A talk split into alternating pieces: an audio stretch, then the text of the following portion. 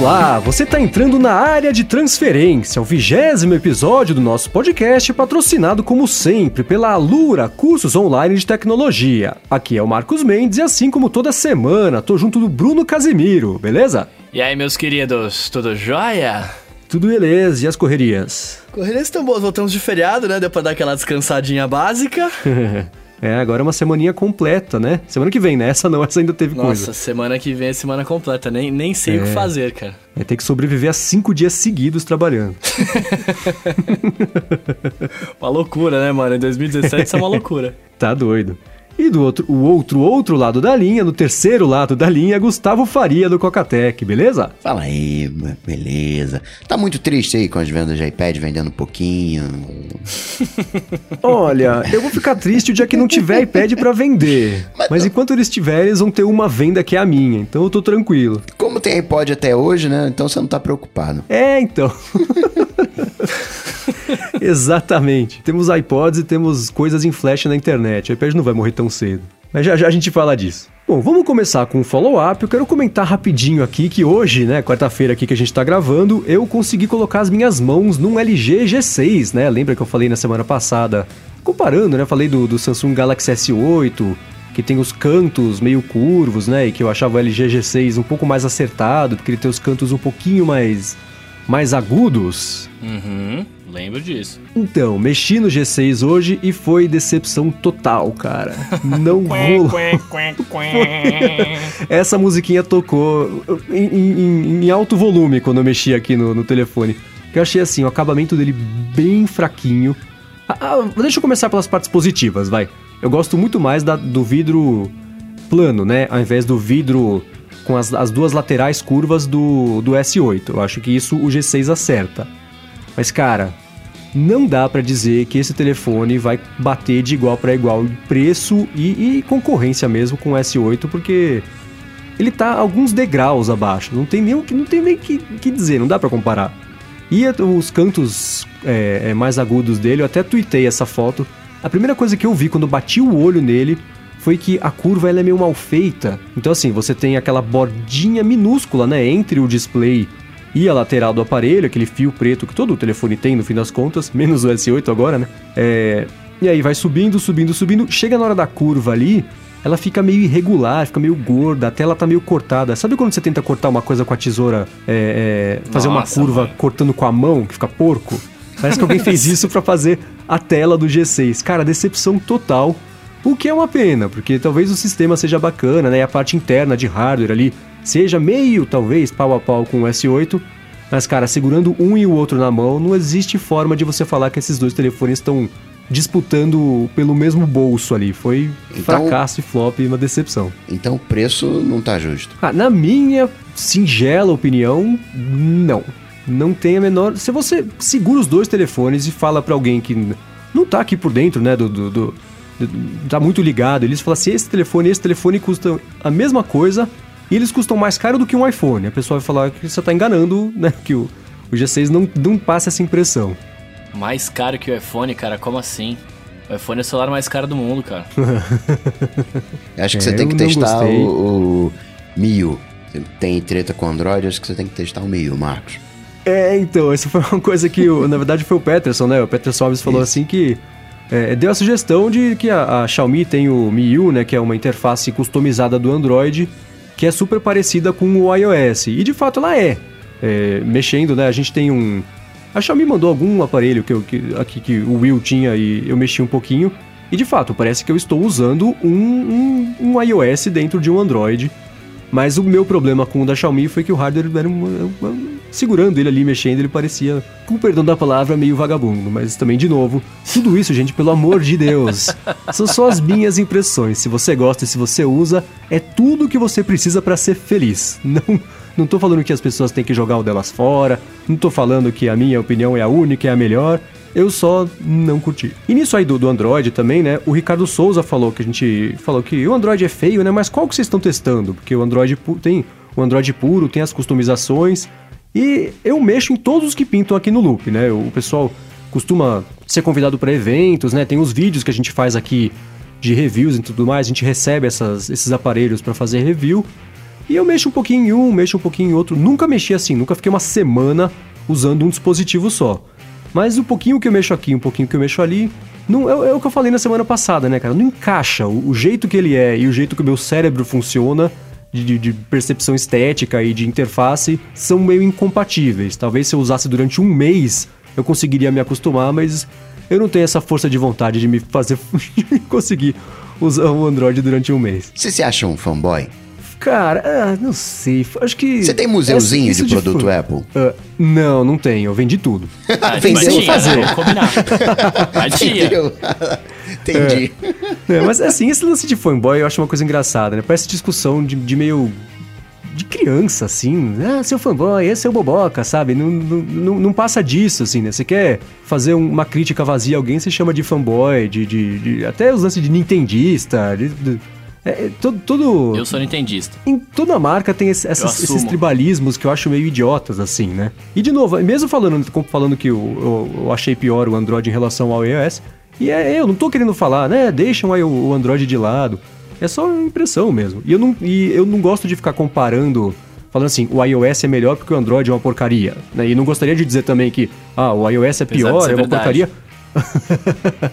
Mandem seus e-mails para Bruno Casemiro. Tô brincando, galera, brincadeira. Mas pegando o gancho do que você tava falando lá, né? De, de não. Você não passaria um mês usando Android e tal. Eu, eu fiquei, né? Já comentei aqui. Eu fiquei acho que uns 3, 4 meses usando o Galaxy Note 2. E eu vou te falar, é, é, difícil se acostumar com o sistema, cara. Tanto que não me acostumei e voltei pro iOS, né? Uhum. É, a hora que você tá acostumado, especialmente com o fluxo de, de, um workflow, né? O fluxo de trabalho, mas não com o aplicativo, mas com o... Sim. O, o, jeito de você mexer é difícil mesmo mudar, porque o, o, o jeito que essas marcas e que as empresas desenvolvem o sistema para você poder usar, eles são um pouco contraditórios, né? Cada um pensa, vem de um lado para você conseguir chegar no resultado. Então as, as próprias interfaces, né? Em um você puxa para cima, no outro tem que puxar para baixo, no outro é meio pro lado. Então, se você está acostumado com um jeito, é difícil mesmo. E no fim não tem resposta Sim. certa, né? Se eu tivesse usado o Android desde o começo, talvez hoje eu falasse assim: não, eu olho o iOS hoje e acho ele muito estranho, eu prefiro meu Android e consigo customizar. Sei lá, mas hoje é assim que estou. Bom, seguindo com o follow-up, o Enzo Borges falou sobre o Uber, né? Porque a gente estava falando semana passada que o Bruno teve a experiência maluca dele com o Uber, né? Nossa, pelo amor de Deus, cara. E ele concordou, ele falou que tá decaindo mesmo. Tomou um com o carro todo detonado e que não sabia nem mexer no aplicativo para poder funcionar e levar ele para onde precisava. Então, é um problema mesmo. tive outras pessoas também que ao longo da semana comentaram coisas parecidas. E é estranho, né, ver que expandiu tão rápido que tá meio fora do controle, né? É, eles tem uma maneira de você de você mudar o mercado que é criar as próprias regras, né? Se o Uber tentasse virar táxi, né, comprasse uma frota de táxi ia dar ruim. Ele repensou o mercado e mas tá precisando voltar às origens, né? Tá precisando ser novamente disruptivo. É, e foi aquilo que a gente comentou, né? Ele, na verdade, ele inventou as regras dele e se alguém falou que ele estava errado, ele falou: tô nem aí se eu tô errado, vou continuar fazendo. Até a hora que cansou esse tipo de atitude de todos os lados, né? Dos governos, dos taxistas, dos clientes, da concorrência. E agora que a coisa tá pegando é. com eles. Eu tava, eu tava até conversando com um amigo meu, que ele é advogado e tal, e a gente tava conversando do, do negócio da Câmara ter aprovado, né? A lei de, de proibir os aplicativos individuais e tal. E eu falei, pô, acho isso errado, porque tem que ter um negócio de tecnologia, de, né, a gente vai regredir, blá blá blá blá blá. Cara, mas ele lançou um ponto que, que, era, que é interessante, né? Assim, teoricamente, né? Vamos lá, teoricamente, quando você, quando você tem, tipo, quando você tem os, os taxistas, eles teoricamente são capacitados para exercer aquela função, né? É, e, e, não, e não digo de só uhum. os caras saberem dirigir, mas o cara, teoricamente, ele, ele tem tudo ali, tudo regulamentado de acordo com o que você precisaria ter, né? Uber, em tese, sem algum tipo de regulamentação, você não precisa ter nada, só precisa ter um carro preto, e hoje nem mais preto, né?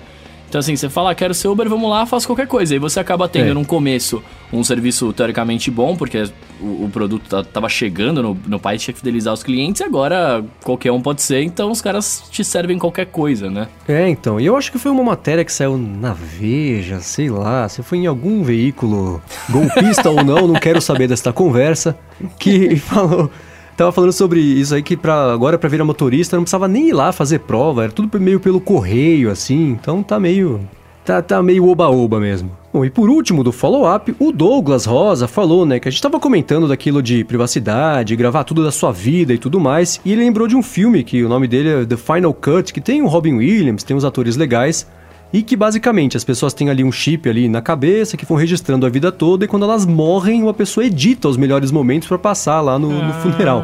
Não conheci Nossa, esse filme, que vou dar legal, uma espiada. Porque Colocando na lista. é uma abordagem diferente e parecida. E aliás, eu falei na semana passada que o, o episódio do Black Mirror se chamava The History of Us. Não, é The Entire History of You. Não tem nada de History of Us. History of Us eu acho que é a história de nós dois, que é com o Bruce Willis, a Michelle Pfeiffer, um filme velho. Confundi tudo. Bom, terminado o follow-up, geralmente a gente já começaria aqui a falar os primeiros tópicos da semana, né? Mas antes eu quero fazer um follow future, porque não aconteceu ainda. Vai acontecer hoje. Que é a minha participação no podcast Tecnicalidade, do B9. Olha só, né? mano. Fui convidado, fui muito bacana ter sido convidado lá participar, suprir a, a- a ausência do Rafael Silva que tá de férias. Então eu e Rodrigo conversamos sobre alguns temas de tecnologia. Então caso você não conheça o Tecnicalidade, pega o link aqui na descrição. E caso você conheça, depois me diga se eu consegui suprir a falta do sempre divertidíssimo Rafael Silva.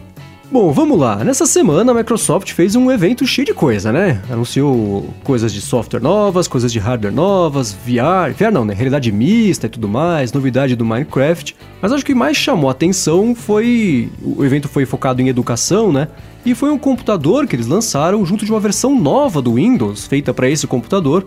Que é o quê? Uma espécie de Chromebook? O que, que ele é? É o Surface Laptop, né, cara? Ele é, ele é bem parecido, na verdade. Bem parecido, né? Ele é. Acho que a ideia é ser rival, ser concorrente do Chromebook e do MacBook do, do, do fininho, né? Tipo. Mas. Eu, não- eu, eu fiquei um pouco confuso, na verdade, com o lançamento dele junto, rodando apenas o, o Windows 10S. O- a- Quem explica o que é o Windows 10S aí? Ah, O Coque explica porque ele tá muito quieto. Esse. O, acho que o, o Surface Laptop Marcos vai gostar, porque é um iPad com teclado, né? Então, já integrado ali. É, que não, não sai o teclado, né, na verdade. É, já tá ali fechadinho com formato de, de notebook. O Windows 10. Só sai uma vez. É, uma vez e não volta mais. o Windows 10S, ele é uma. Eu olho pra ele assim, meio com cara de iOS. Ele é um Windows fechado, o que é muito bom. Você só pode instalar coisinhas da loja. Né? Você não consegue instalar, fazer a instalação por fora, aí você vai precisar de um Windows tradicional. Ele é um Windows fechadinho e é bacana pelo aspecto de segurança. Né? Por isso que eu fiz essa comparação com o iOS. Ele é fechadinho, você só pode baixar coisas da loja. Se tiver aplicativos 1.30, eh, Win32, mas que foram migrados para a loja, para aquele formato universal, que era o ex-Project Centennial, eu não sei como é que é o nome novo. A Microsoft mudou de, de nome desse, desse projeto de conversão. Aí vai funcionar tudo direitinho, mas você não tem, por exemplo, pelo menos agora, um Photoshop, alguma coisa assim. Então é um Windows ah, fechado, é um Windows limitado. Você pode até fazer um upgrade, você paga 50 dólares, consegue fazer upgrade. Quem pegar um Surface Laptop pode fazer upgrade até o final do ano, sem pagar nada.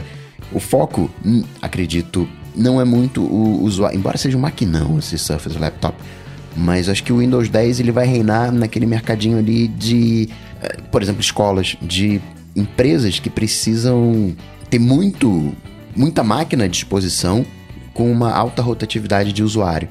né? Então é bem. Não é pro consumidor final. Esse, porque a gente acaba querendo um pouquinho de. Um pouquinho a mais de, de flexibilidade, né? É, é- era isso que eu ia comentar, né? Exatamente. Não é o que a galera ia reclamar. Tipo, pô, não dá pra instalar os bagulho, mas não é pra você, né, cara? É exatamente isso. É pro cara que tá no É. colégio, que você tem que, tipo, trocar um monte de gente, um monte de gente vai usar aquele computador, você não quer que os caras instalem coisa de fora. É bem bacana mesmo isso. É, eu lembrei um pouquinho do Windows RT, lembra? Com esse Windows. Nossa, Windows 10S. RT, velho. É, porque o Windows RT ele era uma coisa, acho que ainda mais fechada, né? Porque ele vinha com o que ele vinha ali, era isso, não tinha muito de instalar de fora e tudo mais.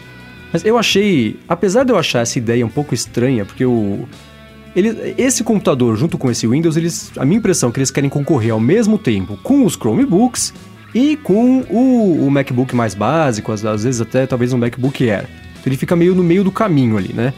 E o software eu achei uma coisa também parecida. Ele não é totalmente fechado como um iOS e como o próprio Chromebook, né, que essencialmente é um computador que tem um navegador para você rodar web apps, mas também não é versão totalmente aberta. Você destrava a versão aberta por 50 dólares, né? Então achei que ele ficou meio, no meio do caminho em todos esses quesitos. Agora, uma coisa que eu achei muito inteligente da Microsoft foi essa estratégia do, do lance dos 50 dólares. Primeiro porque, acho que que nem a atualização do Windows 10, né, que hoje é paga, mas dá pra achar um jeito de oficial, né, não tô falando de pirataria, pelo amor de Deus. É, jeitos oficiais de continuar baixando a atualização de graça, de continuar fazendo isso legalmente de graça. Eu acho que esse upgrade do Windows 10S pro Pro também vai ser, vai continuar existindo de forma gratuita a partir do dia 1 de janeiro, né? Que é quando, em teoria, ele vai custar 50 dólares. Mas esse é um jeito interessante que eu achei que a Microsoft achou de tornar o ecossistema dela mais convidativo justamente nesse momento em que ela está indo aí com força total em cima de toda a concorrência, em todos os espaços que ela achou no mercado, né? De, uhum. de, de, oportunidades de, de, de ensino agora, né? Fez ali as oportunidades do, do, dos criadores com Windows Creators Update, o próprio Surface, como é que chama? Aquele. O, o, o computador de mesa lá grandão com aquela. Studio. Surface Studio. Surface Studio, é. Então, é, eles estão. Então, é isso, eles estão investindo, acho que é mais em posicionamento e, e, lançando produtos, tentando pegar um pouquinho de um mercado aqui, um pouquinho de um mercado ali. E aí a pessoa vai comprar um computador de mil dólares com um Windows simplificado que ela pode é, deixar ele é, é, pleno por 50 dólares e aí se a pessoa vai comprar ou não esse Windows já foi, porque o que a Microsoft quer é que as pessoas passem a usar, a voltar a usar o ecossistema dela. Agora, o, uma coisa que eu achei curiosa nesse Surface Laptop, considerando que ele é para múltiplos usuários, né? Esse esse teclado de pano, o teclado não é de pano, mas esse essa base de pano. É, é o forro, né? É, na, na, a parte onde fica o teclado isso. trackpad, ao invés de ser de, de alumínio, isso. que nem seria o resto do corpo, não, é um pano. Isso. Vai é ter, uma ideia estranha, né? Vai ter que lavar isso de tempos em tempos, as bactérias vão proliferar. Como é, como é que é isso, assim? Né? Um é. pano onde todo mundo vai meter a mão. É, então, e por isso que é estranho não soltar essa coisa, né?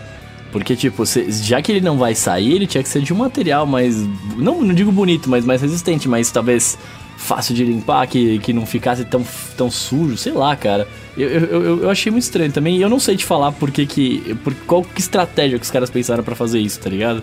É, quando eu vi, inicialmente, instintivamente, eu olhei aquilo ali e falei, nossa, que ideia legal e é bonito, né? Imagina até no frio, né? Se você tá digitando ali no frio, é, é mais gostosinho do que mexer no, no alumínio gelado. Hum.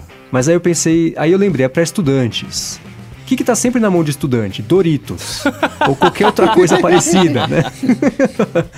Então vai passando o tempo, vai começa a encardir, né? Vai cair um negocinho, uma migalha de não sei o quê. E aí daqui seis meses, ainda mais se for pra escola com um monte de, de, de jovens usando, pode ser um problema mesmo. Aí você fecha o computador, meu irmão tava comentando isso comigo ontem, né? Você fecha o computador, lambuza a tela agora, porque tava encostado ali no teclado. Eu acho que isso, apesar de ser uma ideia legal e bonito, né? Você olha as fotos, é super legal. Mas eu não sei até onde isso vai ser prático do ponto de vista de higiene da, das patas dos estudantes. Agora, o lance do sistema fechado, eu, eu também achei uma ideia bacana. De novo, né? É, por ser uma parte de estudante, tem, tem muitas coisas bem específicas que funcionam para esse mercado. Isso de você não conseguir instalar nada de fora, então até com suporte vai cair bastante o, o, o tempo e o dinheiro, o gasto, né? Porque o pessoal não vai ficar instalando bobagem no computador pro professor enquanto o professor não tá olhando e tudo mais. É, mas eu achei de novo, né? Ele fica entre o Chromebook, porque ele não é uma coisa tão simples, e um sistema full, porque ele não é uma coisa tão complicada. Uhum. Então, tanto o computador, né? Tem. Resolveram fazer outra coisa interessante, né? Não tem USB-C. Por quê? Eles falaram, ah, o USB-C não tá tão difundido ainda. E ainda é, um, é, um, é um, tá uma zona meio, meio cinza ali, né? A gente não sabe exatamente é, se é o momento de adotar. E isso diz muito em relação à estratégia agora da Microsoft, né? Dane-se se é o futuro, a gente precisa de gente agora. A gente precisa que as pessoas comprem esse computador agora, uhum. né? Então vamos lançar um negócio com o que as pessoas estão usando. Se do ano que vem tiver mais USB-C, não tem problema. A gente lança uma versão atualizada com USB-C. Então acho que isso também mostra a pressa e a oportunidade que a Microsoft está tá, tá inteligentemente é, conseguindo aproveitar para pegar esse mercado que está sobrando, né? Os computadores bons são caros, ou saem uns que são um pouco mais baratos, mas não suprem todas as necessidades. E a Microsoft está passando o chapéu aí, acho que, que lançando coisas que ficam no meio do caminho, mas não estão perdidas, né? Tem um certo foco, isso é bacana. Agora, cara, é, então, mas é, beleza, eu, eu, concordo com você. Mas, de certa forma, será que a gente não poderia dizer que eles estão meio que, tipo, é, fazendo com que o mercado fique onde está? Porque com, com as- conforme eles vão lançando coisas que ainda, né, usam a tecnologia atual, teoricamente, é que, putz, sair, sair do USB, USB-C, é, é difícil de falar isso, né, mas... é, conforme você continua lançando coisas que ainda usem essa tecnologia, tipo, o mercado teoricamente não vai se adaptar, porque eles vão falar, ah, só a Apple tá usando USB-C aí, mano, mal galera não usa, nem vou me preocupar em ficar fazendo dispositivo USB-C. Não sei o quanto isso talvez possa ser negativo, saca? É, então, mas então, eu acho que talvez eu penso exatamente o oposto. Acho que o mais negativo tá sendo isso de você forçar um tipo de atualização, de, de mudança, né, de- do comportamento do consumidor. E falar, cara, eu não quero ter que trocar meus dispositivos. Aí outro fala, ah, então tudo bem, vem aqui que você não precisa trocar. As pessoas vão, né? Sim, sim, sim. Acho que existe. Você consegue tentar promover e forçar essa atualização até um certo ponto, mas dali pra frente vira um incômodo, né?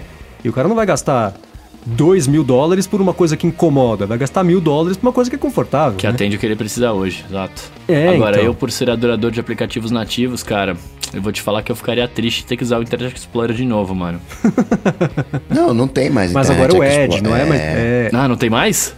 Olha só. é, agora é o Microsoft Edge. Ele é o Explorer com roupa nova. É, tá bom. Com forro de pano. Beleza. Temos o título, Explorer com forro de pano. Muito bem. É isso aí. Sabe que vocês lembram de um comercial da Microsoft que era era um, um, um trollzinho gordinho tweetando, tweetando não, é, trollando loucamente em comentários falando que o, o IE era uma porcaria. Então ele ia num fórum da Microsoft e falava, ah, o IE é uma porcaria. E não sei onde, falava, ah, IE sucks. E aí saiu uma versão nova do IE que era um pouco mais bacana. E aí ele ia num fórum e falava assim, ah, IE sucks less. E esse era o slogan que a Microsoft tinha usado. O, o- o Internet Explorer tá menos pior, sei lá. Não, não Era um comercial desse, divertidíssimo. Eu lembro, tá aqui É. na descrição, depois pega pra poder ver, Menos porque é divertido. Bom, e nesse evento também teve um monte de coisa legal, né? A Microsoft mostrou uma- que vai chegar no Windows 10 aquele. Um, um recurso de realidade mista, né? Mostrou a mulher lá no palco e do lado dela aplicado um modelo do, do aquele.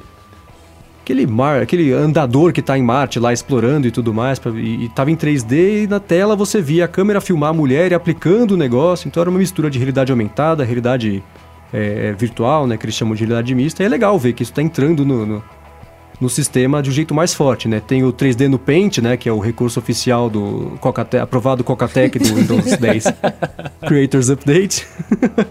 Agora, o, você falou de, de comercial. Vocês viram um comercial? Não é comercial, mas enfim, um vídeo de apresentação do Surface Laptop.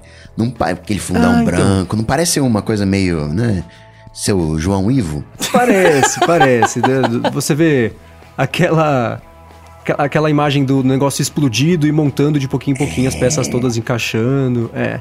Mas é aquela. Olhando o comercial, eu pensei nisso, mas depois, eu- em seguida, eu falei, ah, e daí se, se é parecido? Porque é muito legal ver essas coisas montando, e, esse, todo esse. Esse tech porn que eles colocam agora nesses vídeos é, é, é divertido. Mas tem, não tem como, como não dizer que não tem uma pegada bem parecida com o que a Apple usa nos vídeos dela, né? Não, e- não dá e- nem pra falar que não é. E, sim, é uma padronização de linguagem, mas também como a, a Microsoft tem feito. Não é produtos com qualidade, não é que ela eh, faça coisas ruins, não, não é isso. Né, Quem já usou mouse Microsoft, por exemplo, sabe como é gostoso o mouse Microsoft, como tem, tem qualidade, como ela sabe fazer hardware. Mas é uma coisa de. Uma preocupação com a estética, né? Você não. o- Eu acho que o Windows tem um pouco disso, né? De. É, tem que ser funcional, né? Aquela coisa meio micreira, talvez, um pouco aqui no Brasil. Aham. Mas agora tem essa coisa de.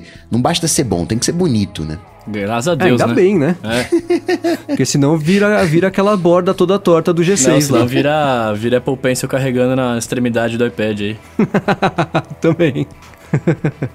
Cara, sabe que quando eu fui, tava de férias lá na, na Itália Hum. e eu passava na loja da Apple todo dia, né, Pra tentar achar o- os AirPods. Aí todo dia, o que, o gerente da loja fazia? Pegava todos os Apple Pencils, carregava em todos os iPads que estavam lá. Então você olhava pra dentro da loja, tinha aquele monte de lápis Nossa. pendurado pra fora do iPad. Era a coisa mais estranha, Coisa cara. horrível, velho. Lembrei desse Um mano. amigo meu tem o de 9.7 e aí eu nunca Ah. tinha visto ca- carregando o 9.7, né? Tipo, eu só tinha visto no iPadão gigante. Cara, é, é- chega a ser meio ridículo, fica parecendo uma mini guitarra, tá ligado? Sei lá, porque, porque fica quase do mesmo tamanho, né? O pencil e, o, e a É um base. banjo. É um banjo, pode crer, velho, um cavaquinho, sei lá, é muito estranho, cara. Bom, e antes de passar para o próximo tema, deixa eu só fazer uma observação que eu acabei de notar que o, o, o Surface Laptop tem uma parte de pano e o gerente de produtos chama Panos Panay. Trocadilhos. É, coitado. Bom, pulando da Microsoft para Apple, vamos falar daquele rumor da caixinha da Siri, né? Que pintou que. É, é, o, a, achei a coisa mais besta do mundo, o cara da, da, da KGI Securities falar que tem mais de 50% de chance do negócio ser apresentado na WWDC. Porra. O que, que isso significa? 50% de chance com base em quê? É, Né? 50-50. Mas né? tá, o pessoal tá cada ser. vez mais. É, né? Pode mais ser do que não ser, sei lá. Mas o pessoal tá, tá cada vez mais concordando que pode mesmo pintar na WWDC a famosa e tão aguardada. Famosa não porque ainda não existe, né? Mas tão aguardada e rumorada caixinha de som da Apple com a Siri embutida, né? Pra concorrer com o Amazon Echo, pra concorrer com o Google Home e tudo mais. E aí, o que vocês acham dessa ideia? Primeira pergunta é, vocês teriam uma Siri Box aí? Olha, eu tô já faz algum tempo. Se eu morasse nos Estados Unidos, já teria comprado um Amazon Echo faz tempo, porque eu tenho curiosidade de mexer nesse produto, de ver como seria ter uma caixinha te escutando ali o tempo inteiro na casa, né? E aquelas coisas bestas, né? Que a gente vive falando aqui. Eu falo pra Siri, ah, Siri, coloca aí um, um- timer de 15 minutos. Ela fala, tá, ligando para, para André da Silva. Ela, não, minha filha, não foi isso que eu pedi. Então seria legal poder testar a, a- Alexa com esse tipo de coisa. Então, já que eu tenho curiosidade em relação a esse produto, se saísse um da Apple, eu acho que a chance de eu comprar seria meio alta. Além de, dessa questão de- do produto em si, o que eu acho que a gente está vendo é a interface de tela morrendo, né? Entre aspas. né? Claro, vai continuar tendo tela, óbvio, né? Como é que você vai ver um, um filme só com uma caixinha? Não dá, você precisa ter uma tela, obviamente.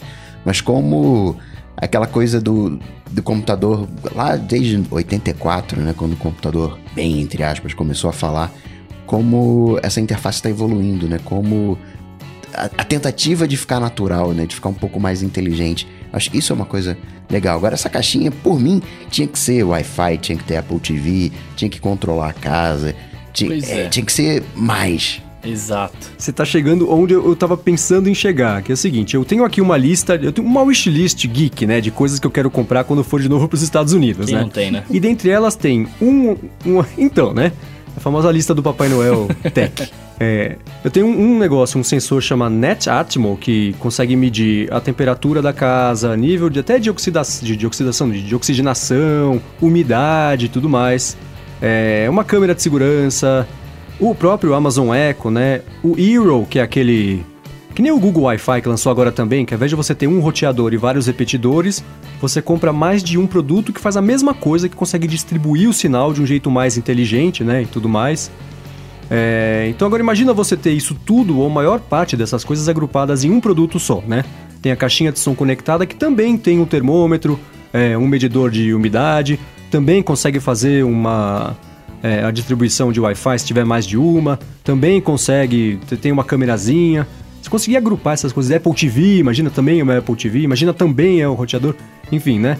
Agrupando essas funcionalidades, conseguiria ficar é, é, trazer um apelo maior para diferentes públicos, né? Que acabaria levando ali o resto dos outros recursos meio de brinde, né? Mas aí os caras iam cobrar um milhão de dólares por isso, né? Porque. Aí jun- que estaria, aí que tá o, a parte determinante, né? Se a Apple conseguir lançar um negócio desse que não seja um absurdo de caro, o que eu sei que é quase um sonho, é. né? Porque não é exatamente o tipo de negócio que ela faz. Mas se ela conseguisse trazer um produto que chamasse a atenção e que conseguisse competir com os outros em preço, talvez fosse uma coisa interessante, Não, né? seria animal, seria animal. O fato de, imagina, você ter tudo ali que vocês falaram, Apple TV, roteadora, mano, ia ser animal, cara. Agora, é, é que, é que a Apple não consegue fazer uma coisa dessa barata, até porque eles iam vender menos, né, teoricamente. Tá, não, teoricamente eles venderiam mais, óbvio que todo mundo compraria, mas, tipo, é, se eles podem, eles ganhariam talvez menos dinheiro, né? É, aí tem as, ela tem essa a margem dela que a gente vai comentar já já, que até ela conseguiria segurar um pouquinho é, essa. Não é perda, né? Esse não tão grande ganho de dinheiro. Mas uma coisa que, que seria. né, é, é, é, é, que é curioso pensar é que todos esses outros dispositivos, né? Ele, por que eles são tão superiores com quem já usou e quem comenta, né? Compara, por exemplo, a Siri com esses produtos, é que eles têm um monte de microfones. E a Siri tem, você tem o microfone do relógio, você tem um microfone, ou dois talvez, do iPhone, né? E não é feito essencialmente para isso. Esse produto seria feito para isso, Então, em teoria, seria bem melhor e bem mais fácil de conseguir pedir um negócio para a Siri e ela entender e fazer, né? Que é o grande desafio de usar a Siri hoje é justamente esse, né? Você conseguir usá-la. Acho que aí eu, eu parte concordo com isso. Eu não sei por que raios o, o meu Apple Watch eu tenho muito mais sucesso em conversar com a Siri com o meu Apple Watch do que com o iPhone. Isso é, é visível. Então eu uh, não sei se pela proximidade, não sei se eu quero falar muito perto do iPhone e colo o microfone, enfim, se dá algo ruim. Mas eu, eu sinto isso. Então concordo que tem aí uma coisa de microfone e tudo mais. Agora tem a questão também da inteligência artificial da Siri. Em tese, quanto mais você falar com a Siri, mais ela vai te entender. E tem essas coisas, né? Acho que se pegar o meu histórico de Siri, eu vou ser o cara que mais durmo do, do, do, da vida. Porque eu só falo pra ela, me acorda tal hora. Tô lavando roupa, preciso de um timer. Me, me acorda. Eu, na minha cabeça, assim, romântica, eu fico imaginando um cara assim super cheio de sono.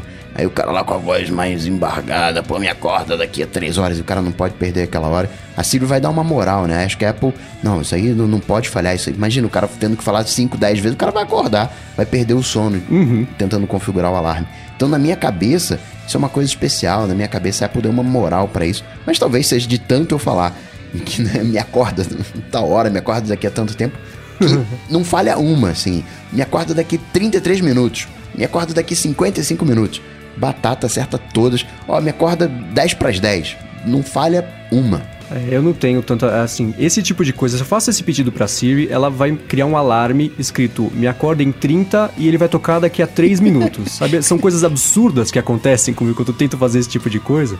Agora, tem uma outra coisa interessante aí que é o seguinte, né?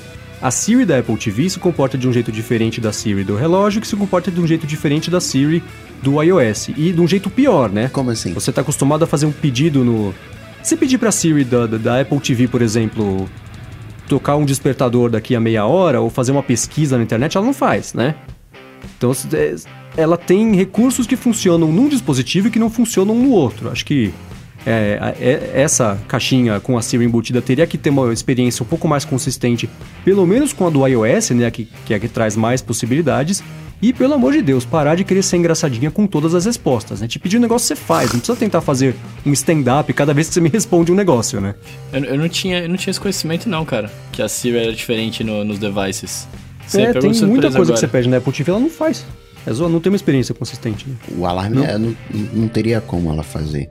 Agora, uma coisa que me chateia é eu, eu peço para ela me acordar no Apple Watch, ela só acorda no Apple Watch. Se eu pedir para me acordar no iPhone, toca o iPhone e também o Apple Watch. Isso né, se fosse integrado seria melhor. É, então, é de novo o lance da consistência, né?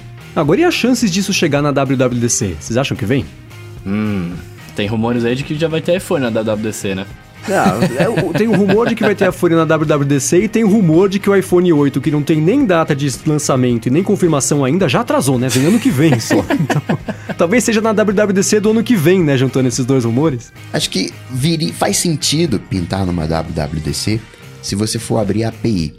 Se a, a proposta da Apple, ó, vamos lançar esse produto daqui a três meses, mas desenvolvedores comecem a pensar. A gente já não tem aqui uma Siri Kit, né? Você, você já não consegue integrar os seus aplicativos hum, com a Siri. Vamos fazer uma coisa bacana aqui. Não tem uma maneira de você instalar os aplicativos no Apple Watch e integrados com o iPhone. Vamos fazer algo assim também com essa caixinha. Se tiver essa proposta para já começar, né, com um, com volume, com aplicativos, aí faz sentido nem tanto de apresentar na WWDC, mas mostrar essa possibilidade e apresenta em setembro. Mas Apple sendo Apple, não sei se ela iria por esse caminho, não. Então, é, há algum tempo, né? Porque esse, esse mais de 50% de chance de ser apresentado é uma coisa recente, mas já existe há um tempo esse, esse papo de que a Apple, ó, tá para lançar, hein? A Apple está planejando em fazer, hein? Ó, um dia vai chegar. Eu ficava pensando assim, né? Na WWDC, se fosse nessa mesmo agora, por exemplo, ela poderia fazer que nem ela fez com o negócio de, de, de ajustar o tamanho da tela automaticamente. Falar para os desenvolvedores: olha, agora o, o kit de desenvolvimento do iOS tem isso para os seus aplicativos. Dá uma espiadinha que talvez seja importante, sabe? Dar a dica, assim, lançar a tecnologia uhum. e falar para a galera: ó, fica de olho nisso aqui e não falar qual que é o produto. Mas eu acho que para esse produto específico já passou o tempo de fazer mistério e a Apple precisa, né, se ela for lançar uma coisa assim, tem que anunciar logo, porque o tempo tá passando tá aquela impressão, né? Desde que a gente. Desde antes do área de transferência, a gente já falava, né, que quando a gente participou do, do, do episódio especial do Cocatec, do dia do podcast, que a Apple tava ficando para trás, ou se não tava, tava dando essa impressão, né? O que pro público final é exatamente a mesma coisa, se tá ou não é irrelevante. Se a pessoa acha que tá para trás, é isso que importa, né? Então eu acho que por causa disso, né, desse acirramento da concorrência e mais gente lançando coisas nesse mercado, né? A, a Amazon acabou de lançar a, aquela câmera que a gente falou na semana passada, né?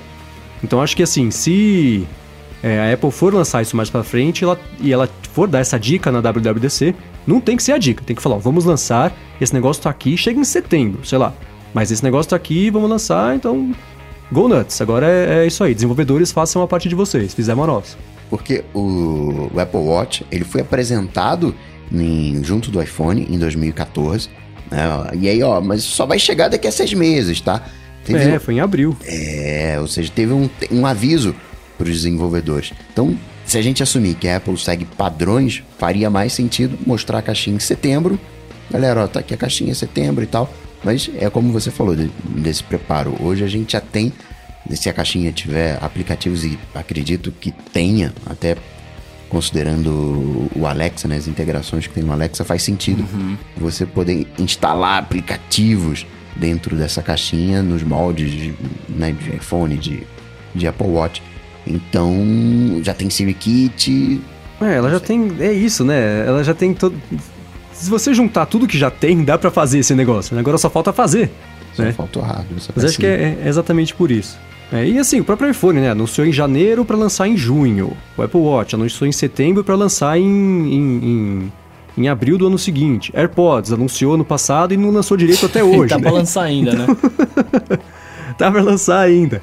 Então acho que a chance de, de, Não sei se de lançar, né? Não vai dar assim, dia seguinte da WWDC, vamos comprar. Não. Mas eu acho que se, se for chegar um negócio desse nesse ano, a Apple tem que dar essa dica de um jeito não tão sutil nessa WWDC. É, até, então, vamos esperar até o próprio até o próprio Apple Glass, né, cara, que os caras comentaram em, em, em, na TV que tipo, ah, estamos talvez trabalhando em alguma coisa desse tipo, né? Faz um certo sentido, produtos novos você falar que vai ter porque senão também é isso, chega na hora lá, tem e ninguém sabe usar. Tipo, não, não foi nada feito para ele. O iPad também teve essa, essa antecipação, não lembro agora. Foi anunciado no início do ano, né, ali abril, mas a venda começou é, duas semanas depois ou teve um tempo? Não lembro agora. Cara, não me lembro, deixa eu dar uma olhadinha. Então, ele foi anunciado em janeiro e lançado em abril. É mais ou menos a mesma janela, inclusive, né? Entre o, a WWDC e, e o lançamento que, se for em setembro, junto com o iPhone, estamos marcando um lançamento de produto que não existe, né? Mas se fosse uma coisa parecida com isso, acho que, né? É, janeiro tem fevereiro, março, abril, aí junho que é WWDC, junho, é, julho, agosto, setembro. Uma janela parecida. Padrões. Bom, e outra coisa da Apple que chamou bastante atenção nessa semana foi, né, resultado financeiro, que já faz algum tempo que traz as mesmas discussões e no mês seguinte, no mês não, no trimestre seguinte, o pessoal fala: "Não, o trimestre seguinte vai ser diferente" e acaba não sendo, né? Mas uma coisa que não é diferente, que é bacana, é o patrocinador do episódio Olha de hoje, lá. que como sempre é a Lura, cursos online. Eu tô melhorando em colar uma coisa não, tá vendo Tô só? bom. Que é a Lura Cursos Online de Tecnologia. A Lura, né, desde o primeiro episódio aqui do podcast patrocina a gente. E o que rola é o seguinte, né? Eles têm hoje aqui nosso alurômetro mostra que eles têm 366 cursos para fazer. E se você entrar lá no alura.com.br barra área de transferência, você vai dar uma espiada nos cursos e quando resolver contratar os planos, né, você pode estudar por um ano, você vai ter 10% de desconto para conseguir estudar. Olha só, agora se você estudar e fizer um curso por dia, não dá tempo, porque eles têm 366 cursos e começando no bissexto, é melhor você correr e pelo menos em um desses dias do ano você fazer dois cursos juntos, né? E o que rola é que eles têm cursos de diversas áreas de atuação de tecnologia, né? De design, de programação, uma parte até mais de negócios, né? User experience e tudo mais. E tem uma coisa que é, que é bacana que, assim, por ter tanto curso, né? As pessoas podem ficar um pouco perdidas. E o que eles têm são as carreiras que agrupam cursos que podem te, te dar, né? A pessoa quer aprender desenvolvimento JavaScript para web. Então, junto ali alguns cursos que fazem isso para facilitar a aprendizagem. É, Photoshop, por exemplo, também.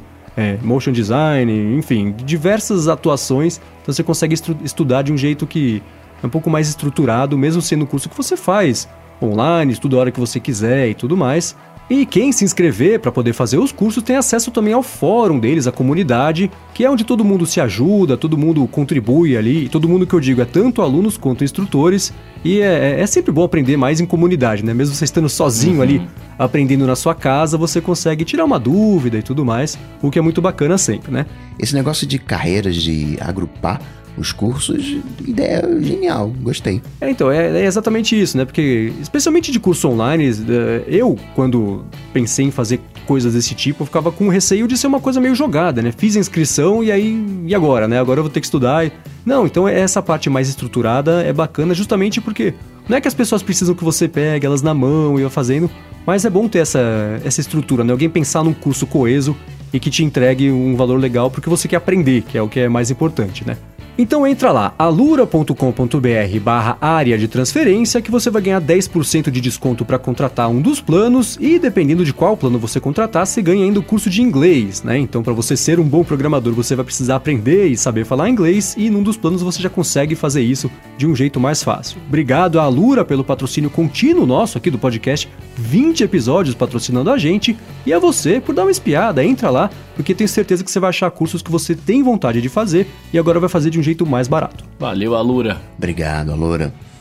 Bom, aí nessa semana a dona Apple divulgou os resultados financeiros, né? E mostrou que tá tudo relativamente bem, exceto o que já tava mal e que piorou um pouquinho, né? Aqui a gente pode começar pelo iPhone, né? Ele teve um, um, um, uma, um espelhamento curioso, porque ele vendeu 1% a menos, mas faturou 1% a mais. Então, no fim das contas, ele ficou uma coisa meio elas por elas, né?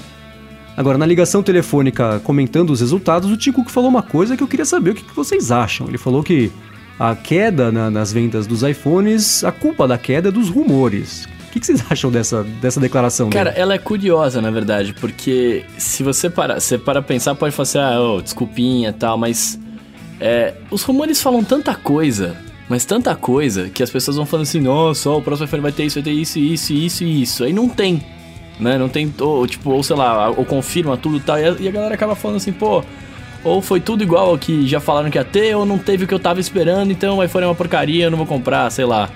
Saca? É, é, eu, eu acho que, que rumores podem sim prejudicar, cara, a venda das paradas. Eu acho que talvez no, o, o, contexto que ele tenha dito isso tenha sido uma coisa parecida com. Este ciclo de iPhone está prejudicado porque os rumores do próximo ciclo estão muito fortes, são muito tem muita coisa rolando por aí. Eu não sei até onde dá para culpar rumor na, em, em, num número baixo de vendas, exatamente porque acho que rumor, né, esse negócio de, né, ah, vai lançar na WWDC, vai lançar no, no ano que vem, ah, vai ter 18 telas, ah, vai andar sozinho. Isso é uma coisa que a gente aqui do, do, do ciclo de, não de notícias, de que acompanha a tecnologia, né, e consome esse tipo de coisa acaba vendo e não chega, não, não, não ultrapassa a bolha, né, de que vai para o público final. É que, é que cara, é, é, eu, eu acho um pouco diferente, porque assim, tudo bem, nós aqui, né, que gostamos, tá, vamos, a gente vai atrás da notícia, beleza. Aí a gente vai lá e dá a notícia, fala uma coisa. A pessoa que gosta mais ou menos, ela ouve a notícia e ela não reproduz a notícia como deveria ser reproduzida, né? Tipo, ah, isso é um rumor tal. Eu, eu tenho um brother, não vou identificá-lo aqui, né? Mas eu tenho um brother que ele faz exatamente isso. Ele lê um monte de rumor e ele vem falando depois assim: Nossa, cara, o próximo iPhone vai ter isso, não sei o que. Você fala: Não, cara, ó, isso não foi confirmado. Não, mas já pensou que louco? E aí isso vai aumentando a expectativa de muitas pessoas que não leem nada, tá ligado? E, e aí, na minha humilde opinião, acho que é a maior parte do mundão aqui, né? Tipo, temos um nicho da tecnologia e o resto da galera que até se interessa, mas, né, acaba não se aprofundando muito.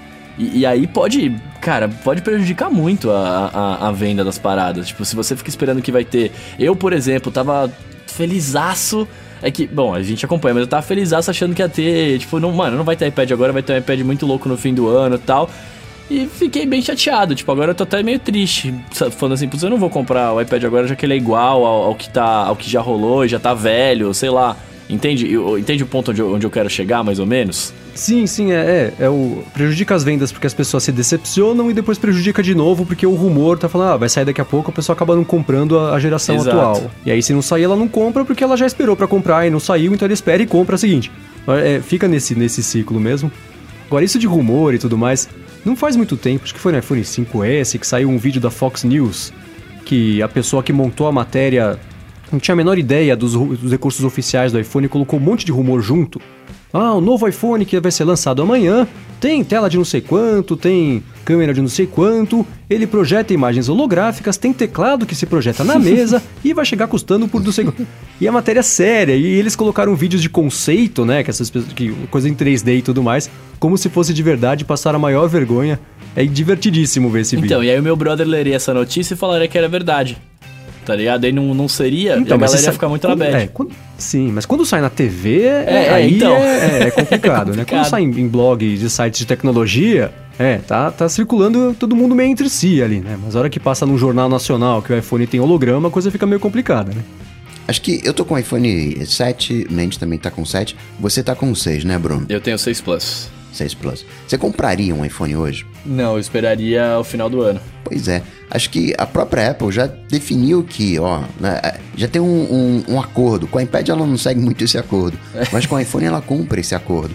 Então a gente já tem aquela poupancinha ali que a gente vai juntando grana durante o ano inteiro para chegar no final do ano comprar iPhone. Então o cara que é fã de tecnologia compra no final do ano, pronto, acabou. As compras ao longo do ano é não faz diferença. O iPhone, o preço do iPhone não vai baixar. Né? Eu, 4 mil reais no final do ano, se você comprar no meio do ano, os mesmos 4 mil reais. Então acho que quem está mais ligado, quem é mais geek, acaba comprando no, no, final do ano. E as compras de meio de ano, vamos colocar dessa maneira, é para quem. De, empresa que compra por lote, é de repente alguém que perde o iPhone, que quebra, precisa substituir. Acho que é mais uma compra de de manutenção e também de quem não é geek, que pô, preciso de um, de um aparelho novo. O que, que a gente tem? Opa, peraí, é iPhone, então vou de iPhone. Uhum. Mas eu não, não colocaria a culpa disso no, no colo dos rumores, não. É, eu acho que isso, isso que você falou é bem pertinente, assim, eu tô olhando, eu tô dando uma olhada aqui no, no, nos relatórios fiscais de desde o ano de 2014, né? E aí, claro, né, o primeiro trimestre fiscal, que é o que inclui as vendas de Natal, que é o que logo que sai o iPhone, é quando tem um boom de vendas mesmo, né? E em 2015, né, foi de 74 milhões e meio. Em 2016, 74.8, aumentou um pouquinho. Em 2017, 78.3, aumentou um pouco mais. Acho que esse trimestre, se cair um dia, aí acende a luz de alerta, porque é isso, né? Acabou de lançar um novo. Época de Natal e não vendeu mais ou tanto quanto no ano anterior, é um perigo. E o iPad, justamente por não ter essa essa, essa previsibilidade, né, e nem essa, essa periodicidade já estabelecida, um ano lança em setembro, no outro lança em março, no outro não lança, né, então fica difícil você conseguir achar um fio condutor aí para conseguir medir se está com sucesso ou não. Mas fato é que trimestre após trimestre, comparando sempre com o ano anterior, tá caindo e não para de cair, não tá dando nem sinal de que tá desacelerando essa queda, né? Que é uma coisa meio complicada. Pois é, mas tem gente que usa, né? Tem, quer provar que é possível. eu tenho um iPad, gosto do iPad, mas eu reconheço que, principalmente agora que eu tô com um iPhone não, com o Plus, eu uso muito pouco o iPad. Eu, o iPad já era aquele brinquedinho para quando é, eu queria um pouco mais de conforto, né? Eu sou... É, eu gosto de macOS, né? Eu nem gosto de MacBook. Eu poderia até ficar sem MacBook, mas é, poderia usar um outro um outro notebook, um outro computador, mas eu gosto do, do, do jeitão do macOS. Né? Isso é importante para mim. Poderia até ficar com Android, né? não me importo. Mas Mac para mim é o. Hum. Eu sou um Mac guy, né? Eu preciso disso. Eu tô muito, tô muito baseado no, no Mac. E às vezes você quer um pouquinho mais de conforto, você não quer levar um notebook. Não, peraí, vou, vou de iPad. Só que. É, é isso, né? É que nem um iPod. Né? Qual é a função hoje do iPod? É um, atende a um nicho específico, acaba. Claro que é um baita problemão, vendeu 9 milhões de unidades, né? é um belo número. então, né? É, é, aí que tá. E acho que assim, né? Somando, tô somando aqui no ano passado, né? É, as vendas de iPad deram o quê? Deu 16, depois 10, depois 10 de novo. Então teve, um, teve bastante coisa, né? Então, e esse ano, apesar desse trimestre agora, 9 milhões. Queria eu ter qualquer coisa que vende 9 milhões em um trimestre, né? Acho que é, não dá para cravar que é um fracasso, nem que tá morrendo, porque 9 milhões, sim, cara. Sim. Que outra coisa de tecnologia consegue vender tanto? Mas é, é, é estranho você ver um produto que. Né, porque a cada trimestre tinha uma espécie de desculpa, né? Não, ah, as pessoas vão demorar dois anos para trocar. Dois anos depois, né, não trocaram ainda, porque o sistema é muito bom. E aí vai passando o tempo e uh, vão acabando esses, esses motivos que, que, em teoria, impediriam as pessoas de trocarem o iPad. E elas não estão trocando ainda, né? Elas estão desistindo do iPad. Elas continuam até hoje com o iPad 2 preso no iOS lá atrás, porque elas conseguem só ler livre, mexer na internet e xingar no Facebook, que é o que todo mundo prefere fazer e tá resolvido. É, mas fato é que tá caindo e não parou de cair até agora, né? Qual será que é o fundo do poço? Porque até agora não chegou esse fundo do poço. Né? É porque, de novo, acho que a gente até já falou disso, mas é porque, cara, ele, ele está caindo porque não teve uma coisa cabulosa que, que te motive a comprar, né? Acho que a gente falou disso da outra vez que a gente falou de resultados. É, por isso... Mas é que tá, Bruno. O, os Macs, eles se mantêm. A venda de sim, Macs sim. não vem aumentando. Você olha o panorama, tá estável. Tá né? estável. É. Continua é. vendendo e tal. Agora, o iPad, ele não conseguiu, o mercado que ainda não conseguiu se estabilizar. Talvez o que a gente esteja vendo agora no mercado de iPhone seja exatamente essa estabilização. Você vê que tem uns dois anos que tá mais ou menos a mesma coisa. Não tem tido os booms de outros anos. Parece que estabilizou. Agora, o, o iPad, né, como o Marcos falou, tá indo tá buscando o fundo do poço, tá buscando essa estabilização. É, e todo mundo fala da era de pós-PC, pós-PC, e o único produto que teve um aumento de vendas na, na, no trimestre foi justamente os Macs, né? Então só são 200 mil unidades a mais do que no trimestre do ano passado, mas são 200 ficou no, mil unidades. no azul, né? Ficou no azul. É, exatamente. Foram a mais e não a menos, né?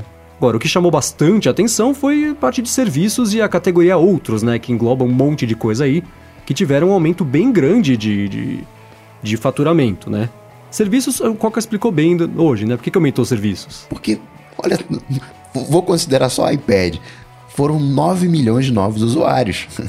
Considero os, mais os iPhones no mercado. Cada trimestre tem mais gente entrando nesse universo de iOS. Coloca também o macOS, quem está comprando os MacBooks. Então, e é um, uma maquininha de fazer dinheiro. Acrescenta aí a promoção ali, a propaganda em cima do Apple Music, vai, vai, vai, vai indo. Serviços é um, é um, é, é um nicho, né? é um mercado que.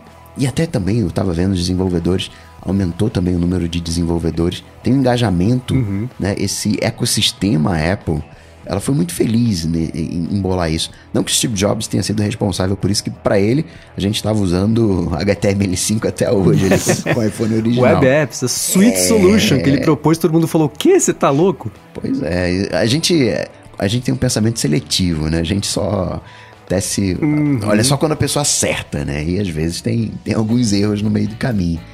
E, é. e serviços ali tem, um, tem uma fidelidade muito grande, né? A plataforma Apple. Agora, eu fiquei surpreso com os Apple Watches que venderam o dobro daquilo que a gente não sabe que vendeu ano passado. É, então, eu não consigo. Assim, eu. para dizer, para eles dizerem uma coisa dessa, eu acho que. Até por, por, responsabilidades legais, eles não podem mentir. Então, assim, é óbvio que não tá vendendo menos do que o ano passado. Mas falar, vendi duas vezes mais, mas não falar qual é o número é um dado completamente irrelevante para você conseguir falar se tá dando certo ou não, né? É aquilo que a gente brincou da outra vez, né? Tá, você vendeu três no ano passado e seis esse ano. Poxa, dobrou, mas e aí, né? É, então é, é, é, difícil você falar, mas de fato, né? Se é de um mercado que até agora a impressão que dá é que não conseguiu engatar e eles conseguiram dobrar, seja lá qual for a, a, a quantidade de, de, unidades que eles venderam, mostra que pelo menos o caminho tá certo, né? Vamos ver se um dia ele sai dessa categoria outros e vira uma coisa que se sustenta sozinha, né? É que divulgar esse número uh, publicamente pode virar uma. A Apple diz que é estratégia e tal. Que sempre tem uma narrativa, né? O, os iPads venderam menos, mas como você falou, tinha desculpa ano após ano. Só que agora tem uma desculpa também, né? A Apple falou: não, sabe o que, que é? Era até para ter vendido menos. Eu fiquei surpreso como vendeu bem nesse trimestre. Uhum. E aí volta aquela discussão, né? É, é, eles se surpreendem com, o, com a quantidade vendida de iPads. É, de, de iPads não, de, de do, do, Apple Watch se surpreendem. Fomos pegos de surpresa com a demanda do iPhone 7 em relação ao iPhone 7 Plus. Né? Então vocês já fazem isso faz uns seis anos que vocês são pegos de surpresa. Tá na hora de começar a medir um pouco mais para cima, né? Pois Porque é. se todo trimestre é a mesma coisa, acho que você pode chutar um pouquinho mais para cima, não tem problema. Você corta depois, né? mas não deixa todo mundo esperando seis meses para comprar Apple Watch e AirPods, porque, puxa, medimos errado, né? E, e, quando divulga esse número, a gente vendeu 2 milhões, 3 milhões, 4 milhões, o que for, a gente sempre vai comparar com o iPhone, né? O, acho que talvez a gente não tenha uma venda superior ao, ao iPad. O iPad tá com essa, esse ranço de fracasso. Uhum. Poxa, peraí, o Apple Watch tá vendendo menos que o iPad? Ah, então já sei. O Apple Watch também é um fracasso. Acho que tem um, um quê também de, dessa história aí na, na mistura de não re- do porquê não revelar o, o número. Sim, é. E assim, e a título de curiosidade, existe um analista que eu confio bastante, porque são um cara que, que passa todos os dias, o dia inteiro estudando esse tipo de coisa, que é o, o Neil Seibart, né, que é o do Above Avalon. E ele falou que, de acordo com os números e cálculos dele e tudo mais, e assim, ele divulgou um monte de, de previsões dos resultados da Apple e errou ali com, com sei lá, menos de, de meio por cento de diferença em relação aos resultados reais. E na projeção dele, ele falou que a Apple vendeu um pouquinho a mais de 5 milhões de unidades do Apple Watch. Claro que não dá pra saber se isso corresponde à realidade ou não, mas com o resto dos dados que ele compartilhou e que bateram ali de certa forma com o resultado da Apple, acho que dá pra pelo menos medir ali a, a temperatura de vendas com a previsão dele. Então tá aí, né? Tipo, sei lá, 5 milhões de unidades do Apple Watch e 9 milhões de unidades do iPad. Né? Se daqui a algum tempo o iPad continuar caindo e o Apple Watch continuar vendendo a mais, será que um dia o iPad entra na categoria outros e aí o Apple Watch vira um, um produto separado? Já pensou? Aí, aí, aí. Bom, e no fim das contas é o que aconteceu no trimestre passado, né? A gente fica discutindo aqui a parte mais de picuinha, se tá indo bem, se não tá, se vendeu muito mais ou menos, aquela coisa toda, e tá lá, Apple acabou de passar 250 bilhões de dólares no colchão que ela tem gigante lá na Irlanda, e tá tudo muito bem, obrigado pra ela. não tem muito além disso do que discutir, né? Bom, terminados os assuntos, vamos pro Alô ADT, que é a hora que você que tá escutando aí pode falar com a gente, mandar alguma pergunta, né? Quer saber o que a gente acha sobre algum assunto de tecnologia, quer tirar uma dúvida, alguma coisa assim? Manda no Twitter uma pergunta com a hashtag AlôADT, que a gente lê por aqui, né? Que foi o que fez o Walrus, que talvez seja fã de Beatles. Ele perguntou se a gente acha que o Pixel 2 do Google ameaça mais o iPhone ou o Galaxy S8. Pois bem, o Pixel 2 ainda não saiu, né? O Pixel 2 é um, é. um, é um rumor, é um papinho. Se chegasse, chegaria lá para outubro e tudo mais. Agora, o Pixel é meio Xiaomi, né? Quem tem gosta, mas não tem aqui no Brasil. É, então, eu acho que assim, né? São dois. Na verdade, são três pontos. O primeiro é que ninguém sabe nem como é que vai ser esse telefone, então é difícil. Mas vamos supor que ele seja lançado com. com... Ele é duas vezes mais incrível do que o Pixel 1. Eu acho que ele ameaça mais o Galaxy S8 porque é muito é, é, mais tranquilo você mudar de aparelho sem trocar de ecossistema do que de trocar de ecossistema, né? Então, assim, se a pessoa usa um Galaxy S8 e sai um Pixel incrível, acho que ela pode se sentir mais tentada a migrar do que uma pessoa que tem um iPhone, porque é aquela coisa, né? Vai, vai ter que comprar os aplicativos de novo, vai ter que aprender a mexer num sistema que é um pouco diferente. Então, acho que de, de partida pode ameaçar um pouco mais o Galaxy S8.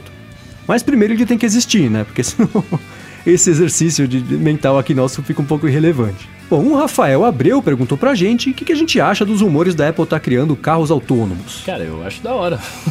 Sim. Primeiro que. É.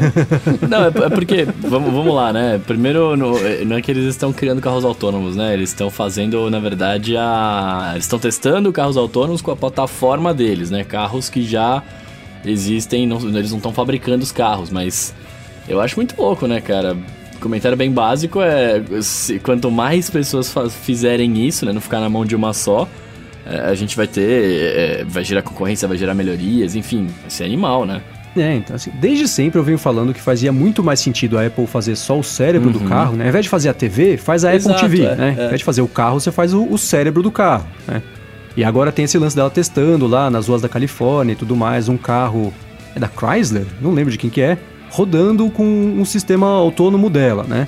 Acho que isso faz sentido, ela criar o sistema.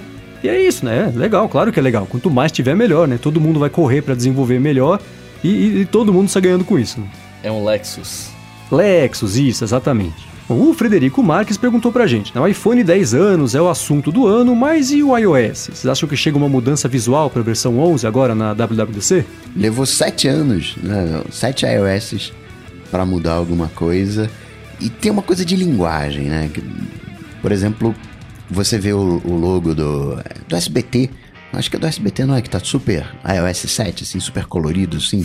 Você pega a, a, o logo da, da Oi, tá esse jeitão colorido, né? Acho que ainda não tá na hora de mudar o... Tem tempo, né? Acho que não tá na hora ainda de mudar a linguagem visual do, do iOS, não. É, eu consigo imaginar uma. Não uma mudança que nem foi, por exemplo, do iOS 6 para iOS 7, que, eles, que, que mudou tudo, uhum. né? É um outro sistema, mas eu acho que existe a oportunidade de dar um, um, passo, de você conseguir mudar, assim, mostrar que é uma evolução que partiu do iOS que começou no 7 e está até hoje, né? Então acho que assim, mudar uh, estruturalmente, completamente a estética, não, mas eu consigo sim ver espaço para uma evolução de, de, de, uso, evolução de, de interface, de, as metáforas todas de conseguir é, é, usar os. O, o, o, fugiu a palavra. Você conseguir. A metáfora que eu digo é assim, né? O, a caixinha, você interagir com a caixinha porque ela é uma caixinha, a tradução gráfica do, do, do sistema. Eu acho que existe sim um espaço para evoluir. A começar, por favor, Apple, pela tela dividida do iPad, que eu não aguento mais ficar procurando aqui aplicativo por aplicativo. Eu acho que tem espaço para isso sim. Não, eu, eu ia falar dos iPhones Plus também, né, cara? No, dá pra gente dividir ali um pouquinho da tela no, no iPhone Plus. Ela é grande, cara, é o suficiente para para ter alguma coisa dividida ali. Dá, né? Tela bloqueada, se virar de lado, ela mostrar de um lado o relógio, de outro notificações. Uhum. Existem coisas que dá para fazer. E até, né, até hoje, a tela bloqueada, se você olha ali o sinal da operadora, ele tá com um zoom, ele não é a resolução nativa. Quando você destrava o aparelho no Plus, o, o, o, o sinal da operadora, aquela barra de cima, fica pequenininha. Verdade. A hora que você trava e liga a tela, ela fica grande, tá com zoom, porque é do, do iOS normal estourado no Plus. Né? Então tem muita muita bola pingando aí que eles conseguem se mudar. Se você olhar o Apple Music, a interface do Apple Music no, no iOS, ela é, é, aquela coisa, parece que foi feita no Word, né? Mas se você olhar o, a linguagem da Microsoft no, no, Windows Phone, por exemplo, no Windows, tá com esse jeitão feito em Word. Letras grandes, tradicional, sem muita firula, fundo branco, chapado. Então tem uma linguagem ali acontecendo no Apple Music que ainda não se refletiu no iOS como um todo nos demais. Talvez o que a gente possa ver no futuro seja a adoção dessa nova linguagem, mas não sei. Sim, sim. Acho que ainda é, não Essa é uma hora. linguagem que Olhando para isso, a linguagem que eu vejo assim, o jeito que eu consegui de explicar, que eu encontrei de explicar, é que é uma linguagem editorial, né? Parece coisa de revista, de jornal, com títulos grandes e pesados e, e uma organização mais em, divididas em quadrantes ali, com imagem. Acho que isso poderia talvez ser o, isso que eu disse de, de um salto, uma evolução na, na, na estética, só que sem mudar completamente, só porque tem que mudar, né? Então acho que o Apple News também tem exatamente essa, essa mesma estética, só que a gente não, não lembra porque não, nem funciona aqui no Brasil. Mas tem isso também, da pegada mais editorial, e aí faz sentido porque é notícia, né? Então acho que talvez é, é, esse seja pelo menos um experimento que a Apple tenha feito no iOS passado para ver se dava para expandir para o resto do sistema ou não, né? Vamos ver. Bom, o, o Aldran Lardner, ou Aldran, se eu disse errado, você me desculpa. Me diz como foi no Twitter, se eu acertei ou errei seu nome.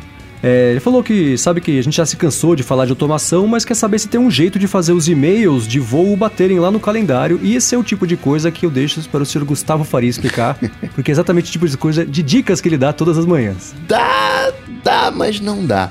Você consegue pegar um, um e-mail e, por exemplo, você tem que definir uma máscara desse e-mail, que é um filtro. Você pega, ó, que vai vir de tal pessoa, não sei o Entender que aquele é um e-mail de voo e jogar para o calendário. O problema é você entender qual é a data do voo para colocar na data certa. Aí você teria que entender o, o, o parciar, né, como a gente chama o e-mail, para entender a data é um pouquinho mais complicado. Talvez uma, um, meio do caminho seja pegar esse e-mail de, de voo, joga no calendário e aí você, no olho, muda a data, muda o, o agendamento. Já facilita um pouquinho. Acho que eu não. Porque parcial e-mail é uma coisa mais, mais avançada, buscar a data, tentar entender. E você tem diversos voos, né? Você tem diversas companhias aéreas. Seria um pouquinho, um pouquinho mais complexo.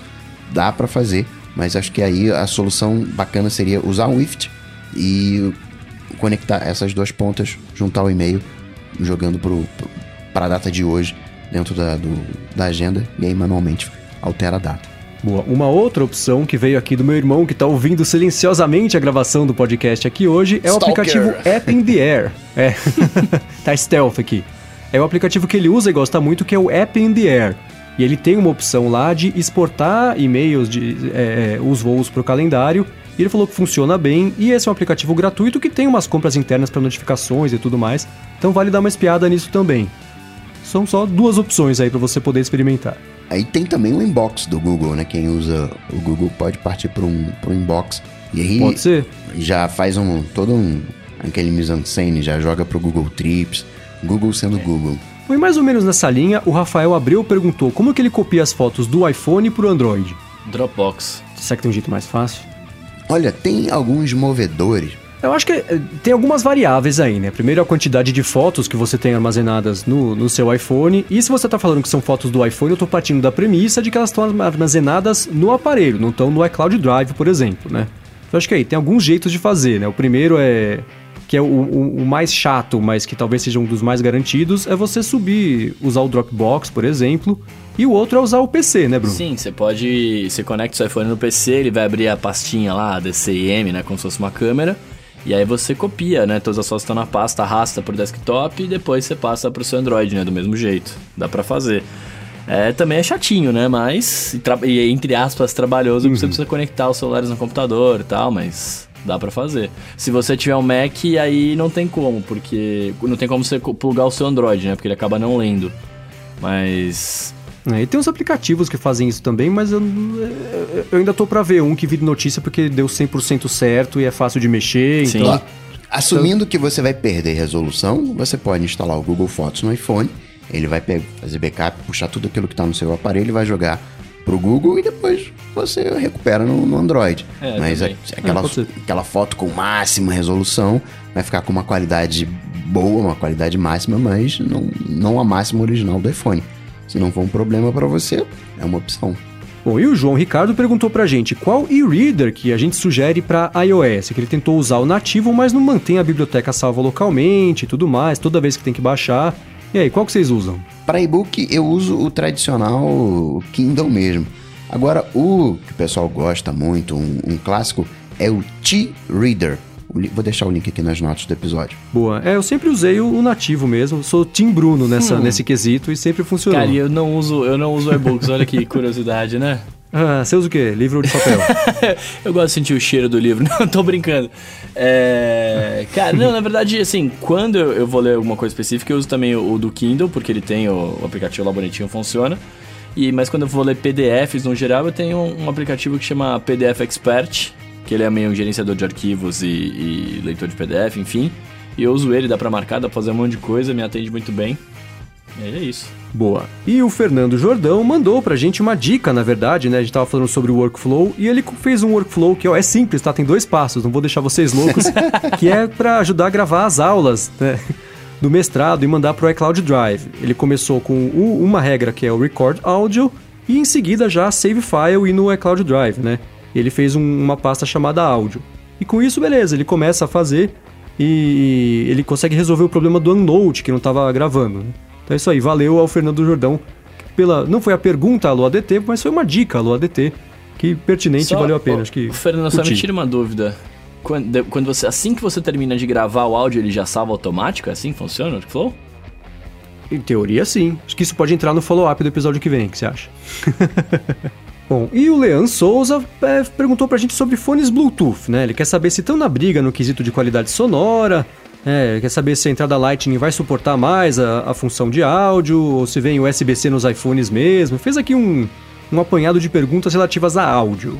E o que, que vocês, vocês têm fone Bluetooth? Vocês usam? O que vocês acham? Cara, eu tenho um da Bose, que eu comprei em 2014 e já, já pego o modelo. Cara, por que, que, todo mundo fala Bose? Eu que sempre falei errado de falar Bose? Ah. Ou todo mundo fala errado e é Bose Cara, mesmo? a chance de eu tá falando errado é, bem grande. É pinga. É, a chance de eu tá falando errado é gigantesca. Então a gente pode, vamos mudar, é Bose. Pra Bose. mim é isso, Bose é bebida em é inglês. Bose, né? Bose. É, da, da Bose, então tá bom. É tipo boné. Desculpa, cara. Desculpa. Bose. tipo boné e bombeta? Não, porque você não foi nem a primeira, nem a segunda, nem a décima pessoa que eu ouvi falar como que é? Bose. Bose, mano. Sempre falei. E, e, e nunca encaixou na, na minha cabeça. E eu sempre falei Bose, eu não sabia se estava errado ou não. Como recentemente eu aprendi que eu falava o IFTTT errado, que é oficialmente eles mesmos chamam de IFT, tô perguntando, né? Então, indefinido. Se alguém que ouve esse podcast trabalha na Buse ou na Bose, por favor, diga pra gente como é que é o nome que fala da sua empresa. Bom, mas você usa o telefone, telefone o telefone, ó, o fone da Buse Bose, isso, é isso? da Bose Bose. E, cara, a qualidade sonora é muito é. boa, me atende muito bem, só o acabamento dele que não é das melhores, né? A a, o corinho dele em volta tá todo descascando. Isso em poucos meses de uso ele começou a descascar. Mas falando hum. de qualidade assim de som, ele é ótima, cara. É, assim, não tenho, não tenho nada do que fazer. O é, tipo, ele tem um baixo, olha lá, muito alto, né? Muito, muito potente. A bateria dele dura bastante tempo, eu gosto bastante, cara.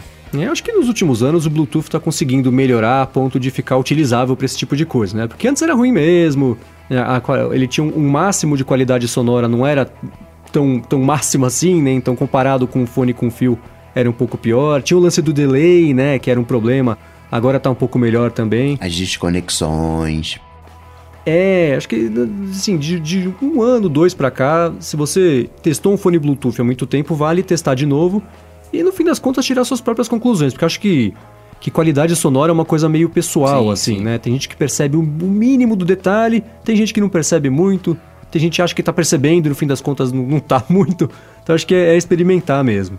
Só não vai testar o fone Bluetooth, fones de dois, três anos atrás. É, Testa atualmente. Ah, é. Atuais. Se a Apple tirou Isso, agora é. a entradinha do fone tradicional, é porque né, tem.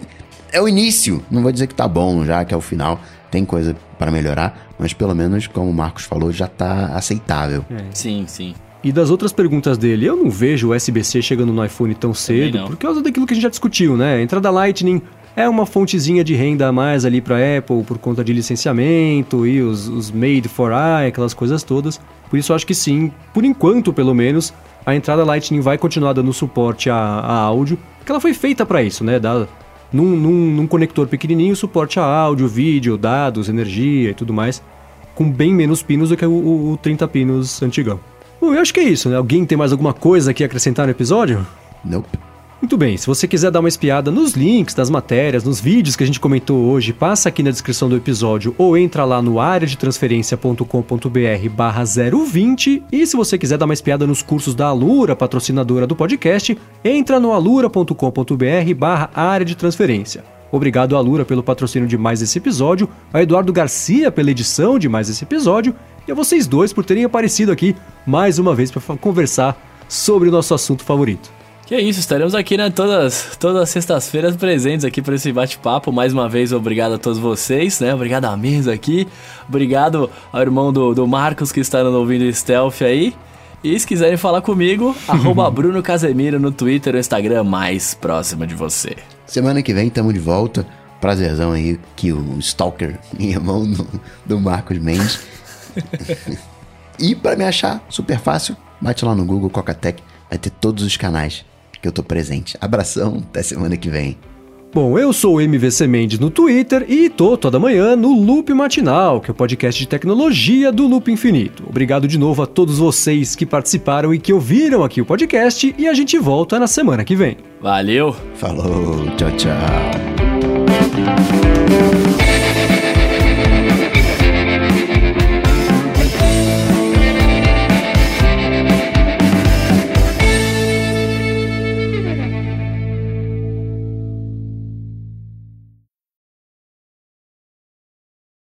Quem, quem é mais velho, o Marcos ou, ou o João? Eu sou mais velho, sou 4 anos. 3 anos e 11 meses mais velho. O Stalker ficou quietinho, só. só mas tava.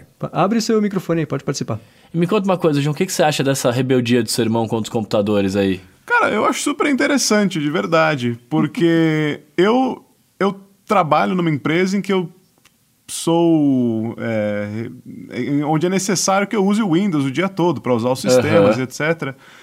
E eu encontrei uma forma de usar o iPad no meu dia a dia e ao mesmo tempo usando o Windows com a empresa. Então, assim, eu, eu descobri que uma coisa muito interessante é você sempre tem a opção de fazer uma atividade nos dois sistemas e ela, vão ela vai levar sempre mais ou menos o mesmo tempo.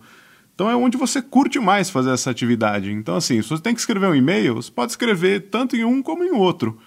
Mas se você for curtir um pouquinho mais fazer uma atividade em um dos dois aparelhos, então mais, mais agradável, né? Então, eu também passei a, a usar mais o iPad no meu dia a dia e hoje em dia eu gosto bastante também. Bom, pra vocês terem uma ideia, tem dois iPads Pro em cima dessa bancada que a gente tá gravando nesse momento, lá. por exemplo. Mal de família. Mal de família. É, então é o que eu falo, né? Você pode até demorar mais, mas você vai demorar mais um pouco mais feliz. Então tá tudo resolvido, fica elas por Você elas. pode tirar um pouco de prazer nesse momento, né, cara? Vale a pena. Exato. E outra coisa que geralmente no iPad você consegue focar muito mais na atividade em mãos. Porque no computador geralmente você tem várias distrações. Então você tem ali o e-mail, você tem o comunicador da empresa, você tem uma série de coisas que podem te distrair quando você está fazendo alguma coisa.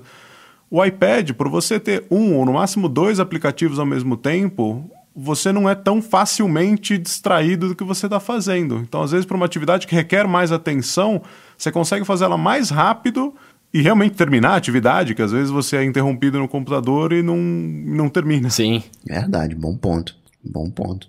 Eu até falei no, num dos programas aqui que tava fazendo a pauta do Café BD no iPhone e eu consegui acelerar meu processo em uma hora, assim, tipo. Porque você fica só com aquele negócio na sua frente, né? Tipo, você não tem a distração de outras coisas. Isso mesmo. Exato. É, foco total e é mais divertido, faz com mais vontade.